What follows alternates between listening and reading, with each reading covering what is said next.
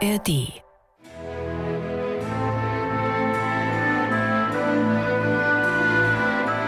MDR Klassik, die Bachkantate mit Maul und Schrammeck. Heute ist der 28. August, der Montag nach dem Bartholomäusfest. Und das war im 18. Jahrhundert in Leipzig der feste Termin für die Ratswahl. Und diese für eine Bürgerstadt wie Leipzig so wichtige Zeremonie, die wurde mit einem Gottesdienst begonnen, für den natürlich der Thomas Kantor so feierlich wie möglich zu komponieren hatte. Bach hat das soweit wir wissen, Jahr für Jahr getan, zum Beispiel mit der Kantate Gott, man lobe dich in der Stille.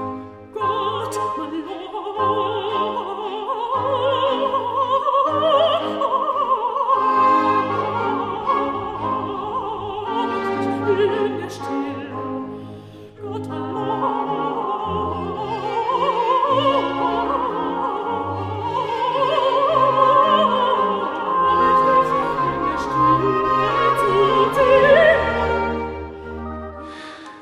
Ratswahl war für Leipzig ein ganz wichtiges Ereignis, obwohl Michael eigentlich war das überhaupt keine Wahl, sondern eher ein Wechsel, eher ein formaler Akt. Genau, lieber Bernhard, es war ja so, es gab drei nebeneinander existierende Räte aus jeweils circa zehn Personen, denen jeweils ein Bürgermeister vorstand.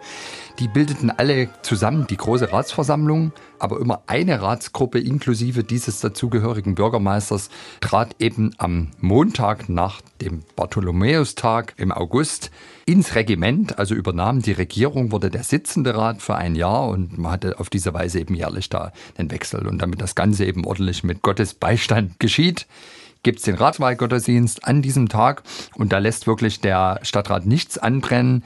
Der Oberstadtschreiber geht ein paar Tage vorher zum Superintendenten, beauftragt offiziell die Ratspredigt, dafür gibt es auch extra Kohle. Und der Türknecht geht zum Kantor und beauftragt die Ratswahlkantate ebenfalls mit extra Kohle. Und deswegen hat natürlich Bach sich da immer besonders ins Zeug gelegt. Es galt ja auch hier möglichst alle städtischen Bediensteten, die musizieren, mit unterzubringen, damit die alle gleich durch ihr Musizieren letztlich deutlich machen, wir werden auch diesem Rat die nächsten 365 Tage dienen. Also man kann schon sagen, die Stadt feiert sich da selbst. Absolut. War das eigentlich ein Feiertag? Hatten die dann arbeitsfrei, die Leute? Ist das äh, überliefert? Puh, das müssen wir mal erkunden. Also ich, Ich bin meine, mir wenn nicht, die alle in der Kirche nicht sind. so sicher. Auf jeden Fall könnte ich mir auch vorstellen, dass es da hinterher noch ein ordentliches Begängnis gab. Aber sicherlich erst hinterher, weil wirklich der Schwierigkeitsgrad von den Kantaten ist schon extrem hoch. Und deswegen gehe ich davon aus, dass Bach von Klammer auf noch, Klammer zu nüchternen Spielern ausgeht und Sängern. Vor allem Bläsern. So, dann kommen wir doch mal jetzt genau zu dieser Ratswahlkantate Gott, man lobe dich in der Stille, 1729 wohl erstmals aufgeführt. Was hat Bach da für einen Text sich zusammenstellen lassen? Naja, es ist eine bunte Mischung aus einem Psalmvers zu Beginn, Psalm 65, Vers 2. Ein bisschen überraschend übrigens in einer eigentlich wirklich pompösen Kantate, die sie erst so richtig hinten raus wird, denn es geht eben los mit dem Text Gott, man lobt dich in der Stille zu Zion und dir bezahlet man Gelübde. Und dann gibt es das deutsche Tedeum, also Luthers Variante vom Tedeum und ganz viel freie Dichtung. Und da ist es wieder ganz typisch für die Ratswahlkantaten. Leipzig wird in den Himmel gepriesen. Also Leipzig wird da tatsächlich gern mit Zion gleichgesetzt. Und Ja. es ist natürlich immer von der Lindenstadt die Rede. Ja, da heißt es eben im ersten Ja, Rezitativ. lies mal ein bisschen vor, ist so schön. Auf, du geliebte Lindenstadt, komm, falle vor dem Höchsten nieder, erkenne, wie er dich in deinem Schmuck und Pracht so väterlich erhält, beschützt, bewacht und seine Liebeshand noch über dir beständig hat. Also das ist der Beginn, also das, ist das erste Rezitativ. Also- Im zweiten geht es dann nochmal weiter, also da wird dann natürlich um den weiteren Beistand Gottes für die schönste Stadt der Welt gebeten. Da heißt es dann, nun Herr, so weihe selbst das Regiment, also den neuen Rat, mit deinem Segen ein, dass alle Bosheit von uns fliehe und die Gerechtigkeit in unseren Hütten blühe, dass deines Vaters reiner Same und dein gebenedeiter Name bei uns verherrlicht möge sein. Also ich würde mal sagen, frei nach den Prinzen, die ja auch mal Thomaner waren. Und Leipziger. Gott, Gott hat die Welt nur einmal geküsst an der Stelle, wo Leipzig ist. Ja, könnte man das so vielleicht zusammenfassen? Also, mein lieber Bernhard, wir beide sind in Leipzig geboren. Du Ja. bist ja inzwischen leider weggezogen, aber ich kann das nur unterstützen. So, jetzt haben wir nochmal hier richtig was für Leipzig gesagt. Trotzdem, Bach erlaubt sich am Anfang eine gehörige Überraschung. Das hat natürlich mit dem Text zu tun, aber so manchen Stadtrat wird das sehr irritiert haben, dass diese Kantate nicht mit Pauke und Trompeten losgeht. Nein, also wahrscheinlich hat Bach auch vielleicht für den Bruchteil einer Sekunde drüber nachgedacht. Großes Festorchester gleich zu Beginn. Aber dann hat er auf diesen Text da geschaut, den wahrscheinlich ein Textdichter, den wir nicht kennen, ihm da aufs Papier gezaubert hatte. Gott, man lobt dich in der Stille zu zieren und dir bezahlet man Gelübde.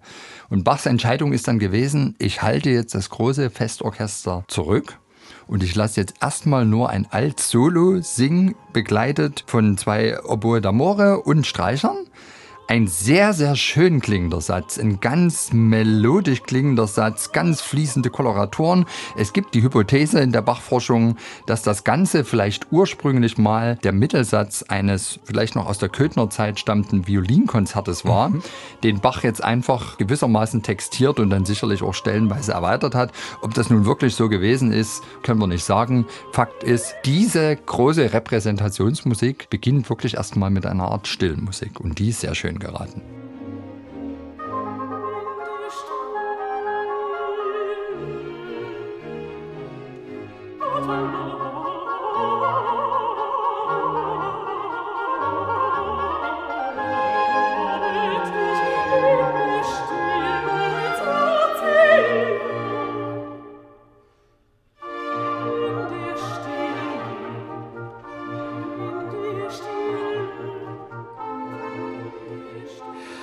Altarie am Beginn dieser Kantate zur Ratswahl 1729, aber dann im zweiten Satz. Ja. Dann kommen alle auf ihre Kosten, die laute Musik haben wollen. Genau, und da hat auch der Textdichter jetzt eine Steilvorlage für diesen maximalen klanglichen Kontrast geliefert. Jetzt heißt es im Text, jauchzet ihr erfreuten Stimmen, steiget bis zum Himmel nauf. Na, das nauf. sächsisch Übrigens, ist nauf. Wunderbar, steiget ja. bis zum Himmel nauf. War an Sachse. Lobet Gott im Heiligtum und erhebet seinen Ruhm, seine Güte, sein erbarmendes Gemüte, hört zu keinen Zeiten auf. Und jetzt wird natürlich gepriesen, was das Zeug hält. Also wir haben einerseits für dieses Jauchzet-Motiv aufsteigende Dreiklänge durch alle Stimmen.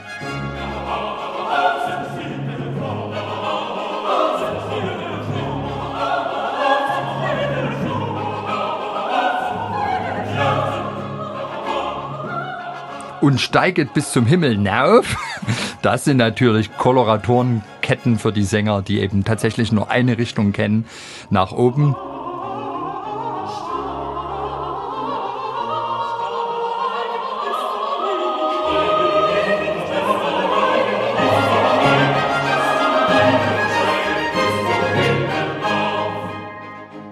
Wahnsinnige Musik. Die uns bekannt vorkommt, ne? Ich wollte es gerade sagen, lieber Bernhard und liebe Hörer. Also, Sie haben sicherlich alle den Eindruck, Mensch, das habe ich doch schon mal gehört, aber doch nicht mit zum Himmel nauf. Also, der Text ist doch wahrscheinlich Ihnen neu und wir können das Ganze aufklären. Also, Bach hat sich dieses Satzes erinnert, als er 1748, 49 hinging und seine große Hamollmesse komplettierte im Abschnitt des Glaubensbekenntnisses für das Ad Expecto. Also, ich erwarte das ewige Leben.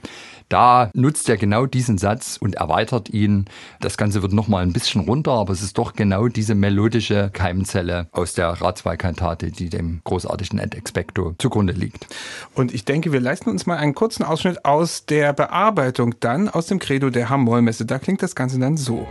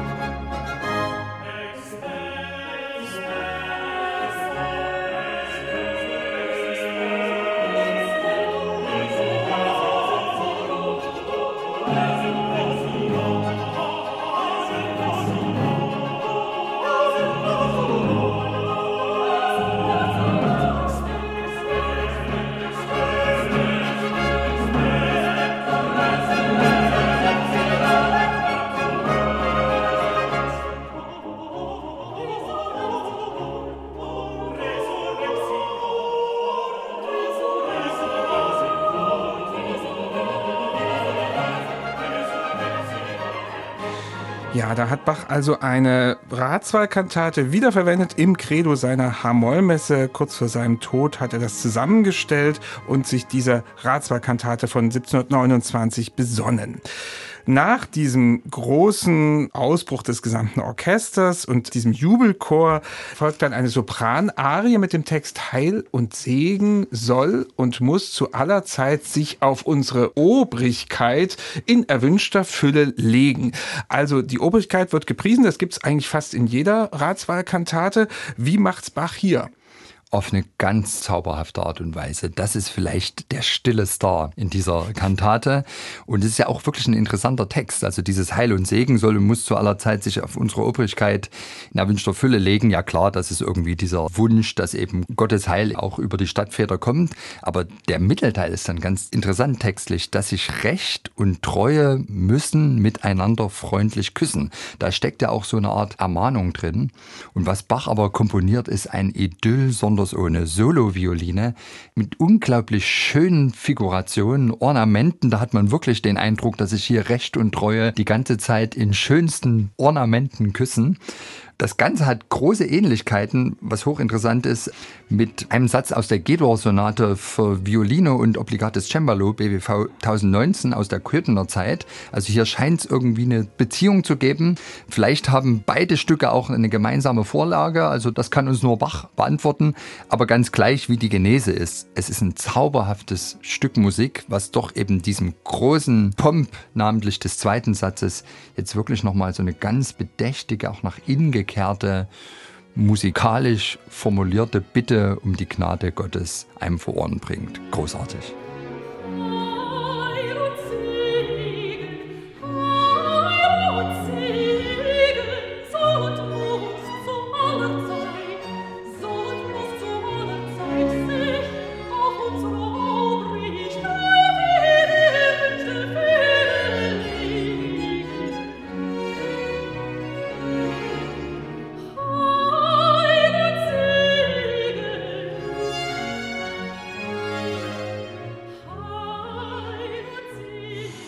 Bei dieser Sopranarie, da werden sich die Stadtväter doch eigentlich ganz freundlich angeschaut haben, denn sie waren ja hier gemeint mit der Obrigkeit, die also den Segen Gottes empfangen soll und dann kriegen die so eine schöne Musik und das führt mich, Michael, zu meiner Schlussfrage zu dieser Kantate. Wir sind ja im Jahre 1729 und wir wissen, es ist nicht mehr so eine unbeschwerte Zeit für Bach wie am Anfang seiner Dienstzeit sechs Jahre zuvor. Es gibt Ärger über Ärger mit den Vorgesetzten und das sind ja die Stadtväter. Ja.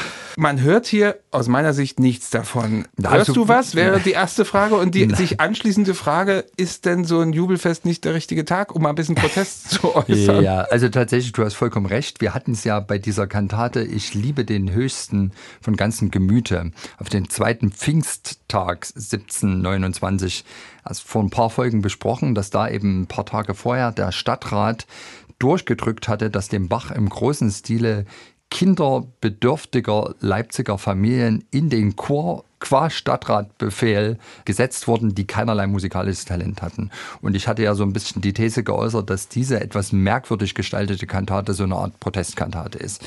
Jetzt sind wir im Grunde zwei Monate später und offensichtlich hat sich Bach gefangen. Also jedenfalls spart er hier nicht an Virtuosität und lässt auch wirklich alle mitmachen. Die Frage ist sicher berechtigt, wäre jetzt so eine Ratswahlmusik der richtige Ort gewesen für einen fetten Protest. Ich glaube auch nicht, dass dieser Beginn, Gott mal lob dich in der Stille, jetzt nun bewusst von Bach ausgewählt wurde, um erstmal irgendwie auch leise zu beginnen. Also ich glaube, das würde zu weit führen. Auf der anderen Seite kann man auch tatsächlich sehen, dass der Bach sich sehr wohl noch 1729 auch bemühte, seinen Dienst gut nachzukommen. Er wird auch in der zweiten Jahreshälfte von den Stadtvätern noch herangezogen, als Vorsitzender zum Beispiel in der Berufungskommission für den neuen Nikolai-Organisten und da wird auch noch auf seine Stimme gehört. Das ändert sich dann 1730 so im ersten Halbjahr komplett. Da heißt es plötzlich, Bach sei inkorrigibel, widerspenstig und so weiter. Ich wüsste zu gerne, wie tatsächlich die Ratswahlmusik für 1730 August mhm. aussieht. Die hat Bach aufführen müssen, ich glaube, eine Woche nachdem er seinen berühmten Entwurf einer wohlbestellten Kirchenmusik an die Ratsherren gesendet hat hat. Wir dürfen nicht vergessen, 1729 war es so, dass der Rat, der da ins Regiment trat, einen neuen Bürgermeister hatte, also einen, der zuvor noch nie Bürgermeister gewesen war. Jakob Born, der stammte aus einer wirklich alten Leipziger Ratsherrenfamilie, war aber eben tatsächlich gerade vom Stadtrichter das erste Mal zum regierenden Bürgermeister aufgestiegen. Und vielleicht hat ja auch der Bach letztlich gedacht, neues Spiel, neues Glück oder neuer Stadtrat, neuer Bürgermeister, neues Glück. Also jetzt versuche ich mhm. erstmal für den musikalisch die Sterne vom Himmel zu holen und vielleicht klappt es ja mit dem Born besser als unter dem regierenden Bürgermeister Bürgermeister Lange, der ja ursprünglich Bachs Patron war, aber unter dessen Regiment eben 1729 um Pfingsten dieser Tabubruch passiert war. Also deswegen würde ich sagen, könnte ich mir auch vorstellen, jetzt lässt der Bach bei der Ratswahl Musik nichts anbrennen und versucht den neuen regierenden Bürgermeister Jakob Born, das erste Mal ins Bürgermeisteramt getreten, angemessen zu begrüßen.